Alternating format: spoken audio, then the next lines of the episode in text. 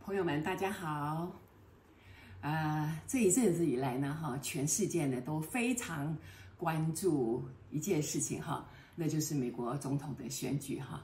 那，呃，不管结果怎么样，哈，呃，我想谈的就是说，呃，这个这件事情会引起这么多人的注意呢，就是因为啊，美国川普总统呢是一个个性非常鲜明的人啊，个性非常鲜明的人，所以呢，呃，引起了大家的关注啊，那。这个喜欢他的跟讨厌他的就呈现一个两极的状态哈。那基本上我是不谈政治的哈，因为政治呢跟我们集体的潜意识呢非常非常的有关系哈。那我不会轻易的去谈它哈。那我想谈的就是说呢，那这个我的朋友啊哈就会打电话给我啊说，你看你看，呃，你们平常教人家这个要爱自己啊爱自己啊，结果你看，哦，最后你看。你们爱自己这么自私，就造就出你看一个这样的人、哦！他常常讲谎话啦，他颠三倒四啦，他就不认输啦，他怎么样怎么样？那其实呢，我要这样讲哈，就是说一个人的个性会这样会那样哈，完完全全跟他这个小的时候。啊、他出生的环境、他的背景、他的成长的过程所遇到的种种事情都有非常非常大的关联哈。虽然我知道我们这边有很多人都是这个呃星象专家啊，这个非常讲究这个啊，你是什么星座？你是什么个性啊？那你是几月份生的？哪一年生的？我要这样讲哈，依照赛斯书的讲法，你会选择什么时候出生？哪个月份？哈，那。呃，哪一个家庭，那当然都是你灵魂所决定的。所以呢，基本上也大概定了一下，就是大概你的这个人生的这个个性上调调上面是呃有一个呃大概的一个情况。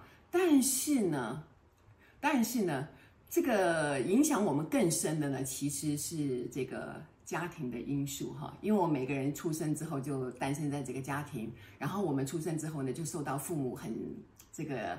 很大的很大的影响哈，那父母的这个他的这个价值观啊、他的人生观，还那他怎么教育孩子，当然就造就了这个孩子的这个个性是怎么样的人哈。所以呢，我对川普的这个家庭并不清楚，但是我相信啊，我相信。他一定也是来自于一个非常严格的家庭哈，因为你看他都一个不认输的人，基本上其实就是一个完美主义的受害者哈。因为完美主义怎么能够允许自己这个不完美呢？哈，怎么能够允许自己受到挫败呢？我怎么可能受到挫败呢？我是这么的好，我一定要被认可的。所以对川普来讲，其实也是非常痛苦的哈。我想他自己也不知道他为什么会这样，但是。我是非常 能够了解他的心态哈，我也可以了解啊、很多人很多人他们啊、不管对川普的喜欢或者愤怒，那都跟他们自己的这个内在的情况呢是有非常深的关系的哈。其实呢，我让让我想到我过去在这么长的时间来一直都这个做智商的工作嘛哈，其实遇到非常非常多的小孩哈，非常非常多。呃，即使他们现在已经是成年人了，但是他们还是谈到小时候呢，有的时候都会掉下眼泪哈，非常的难过哈。啊，就像我有个学生哈，我就叫他帅哥哈。这个帅哥呢，其实啊，小的时候父母亲因为做生意嘛哈，就忙出忙进的，对他就比较疏忽，所以呢，他在成长过程当中是没有被照顾到的。那尤其父亲做生意回来呢，又很累嘛，所以对他就非常的严格哈。那。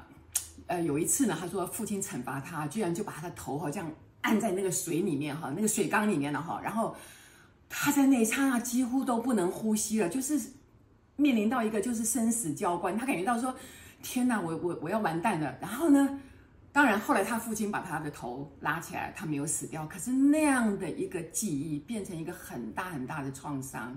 各位想想看，我们常常觉得外面很危险哈，其实。真正危险的地方，有的时候是在家庭，哦，因为如果不是跟你这么亲近的人，他很难伤害你这么深，哦，就像这位同学，父母亲应该是很爱我的，对不对？那可是父母亲很忙嘛，他们可能遇到了很多的挫折，遇到了很多的焦虑，所以他们心乱如麻，然后呢，回到家又很累，看到小孩不乖就就惩罚他嘛。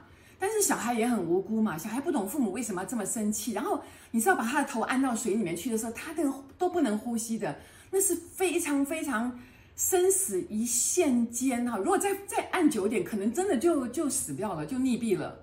可是那个记忆的创伤是来自于我亲爱的父亲哦，我亲爱的父亲平常说多么的爱我，平常说多么的关心我，可是。他却要置我于死地，你想想看，这样的一个创伤有多大，有多么大？所以，他后来一直变成他非常的害怕他的爸爸，但是他同时也非常的生气他的爸爸，对他爸爸内在有一种说不出的恨，哦，说不出的恨。所以呢，以以至于延伸到后来。他对于所谓的权威人士啊，就是所谓的老师啦，或者一些什么教官啦，或者是长辈啦，或者是老板啦，他就会非常的生气哈。这这非常有道理，因为那些权威人士就是命令你啊，可以做这个做那个，然后指责你啊，你不够好，怎么样怎么样，或者说他掌生杀大权啊，他可以把你 fire 掉，也可以安排你的这个未来之类的，所以他就对这些所谓的权威者有着莫名其妙的一种愤怒。哦，所以呢，怎么办呢？所以呢，他来到这个我们新时代教师的时候，他才慢慢的了解到说，原来他这一生里面，因为一直怀着对父亲的愤恨，以至于他在在很多场合，在很多的地方，他的人际关系会变得非常的糟糕，是因为他很希望有一个权威者能够照顾他，但是呢，因为他内在的氛围，他内在。的那种害怕，以至于后来他在跟这些长辈相处的时候，就居然产生出许多许多的纠葛哈，让他一再的看到说长辈真可怕，然后长辈翻脸无情啊，或者长辈是很残酷的哦。所以，如果我想很多朋友，如果你不了解你的过去，然后也不了解你现在的情况，请问你要怎么样疗愈自己呢？你要怎么样疗愈自己呢？这条路该怎么走下去呢？难道你这一辈子、这一生都要？在心头恨你的父亲，或者这一生里面你遇到非常非常多的长辈，你都要跟他搞得你死我活的吗？好，这也让我想到很多很多年以前的时候，我也是遇到一个呃个案嘛，他也很沮丧，他来看我的时候，他就说：“老师，我跟你讲哈，啊、我我不晓得为什么我在路上如果看到那个警察，好，他在指挥交通的时候，好像很权威在那，哎，这边可以走，那边不可以走。”他说：“我就很想从后面拿个棍子去敲他的头。”我说你有敲啊？他说嗯，当然没有。他说他就是内在一种愤怒就出来了哈。然后呢，他说他到庙里面去，看到那个庙公啊，或者那个和尚在那叨叨叨在那念经的时候，他也很生气。好，因为他认为那样的人也是一个代表一个权威，好像哎，你是这个神明跟人之间的一个一个一个媒介。啊，然后你是一个代理人，所以呢，你讲话啊，你常常恐吓我说，哎，你这个、呃、不做好事啊，你就会被罚啦，或者你就你就会有报应啊，什么之类。他也是非常生气哦，他说就很想拿棍子把他头敲破。所以，当各位当你们听到这个话，是会很害怕吗？说啊，你要把这个人的头敲破，哎，这个人是暴力分子哦，啊，这个人心内心怎么那么黑暗？我跟各位讲，其实不是的。我这样讲，当他把自己内在的愤怒讲出来之后，其实也是一种释放。尤其当他在咨商室里跟我讲出他内在这么生气的事情，而且他的黑暗面出来的时候，我完全没有责骂他。我跟他讲说：“我了解你的痛苦，我了解你的愤怒，你可以讲出来。为什么呢？因为根据我的经验。”其实他这样讲出来之后呢，他有表达出他的愤怒之后呢，事实上他在呃平常的生活中是还可以维持的非常好的，就是说他要把他的愤怒泄压掉，哦，就好像那个压力锅哦，然后他上面打一个洞就呲，那个气就跑掉，就说他有泄愤，以至于呢他还是可以啊，就是过正常的生活。否则你知道很多人就是莫名其妙的生气起来就就。就把对方打了个半死，像那样的情况，通常是愤怒已经累积到极点了，然后平常又不敢说，又会觉得我说出来话就会，哎，这个话是不是让人家很生气，或这个话会不会得罪人？所以他不说，不说反而怎么样，让这个压力一再的增加，一再的增加，所以到最后就爆掉了，所以才会有很多人说奇怪，这么点小事他干嘛这么生气啊？他就是很生气啊，而且他一直压抑自己啊，所以我从来都不赞成。一个人他就是憋住他的愤怒不讲。所以其实我们在上课期间哈，因为有的时候受于那个教室的限制，我们没有办法做很多的情绪的发泄啊。所以有的时候我们会在呃课堂以外的地方，我们会办这个工作坊。好，那工作坊我们就到别的地方去。啊，到旅馆啦，或者待两天一夜的一个课程啊，那在那个地方我们会特别设计一个环境哈，然后在那个环境里是非常安全的，你可以把你的愤怒呢都发泄掉，那这样你的身心就能够保持平衡。所以我常常讲说，能够说出愤怒的那个人，他才会产生爱。注意听啊哈，当他可以讲出自己的愤怒之后，他才有办法再重新的开始爱。否则，他的爱出不来，因为所有的恨已经把他压死了，已经把他填满了，已经把他怄到已经快不行了，这个人要爆掉了。所以，我常常讲说，有的时候我们要允许我们的孩子，或是啊，说出他的真心话，因为当他说出说“妈妈，我真的很讨厌你，你为什么这样的时候”，其实他在跟你讲“妈妈，我好爱你，可是你为什么这样对待我”。各位了解吗？所以我一直都讲一句话，我说。能够说出恨的，哈，才是真正的爱。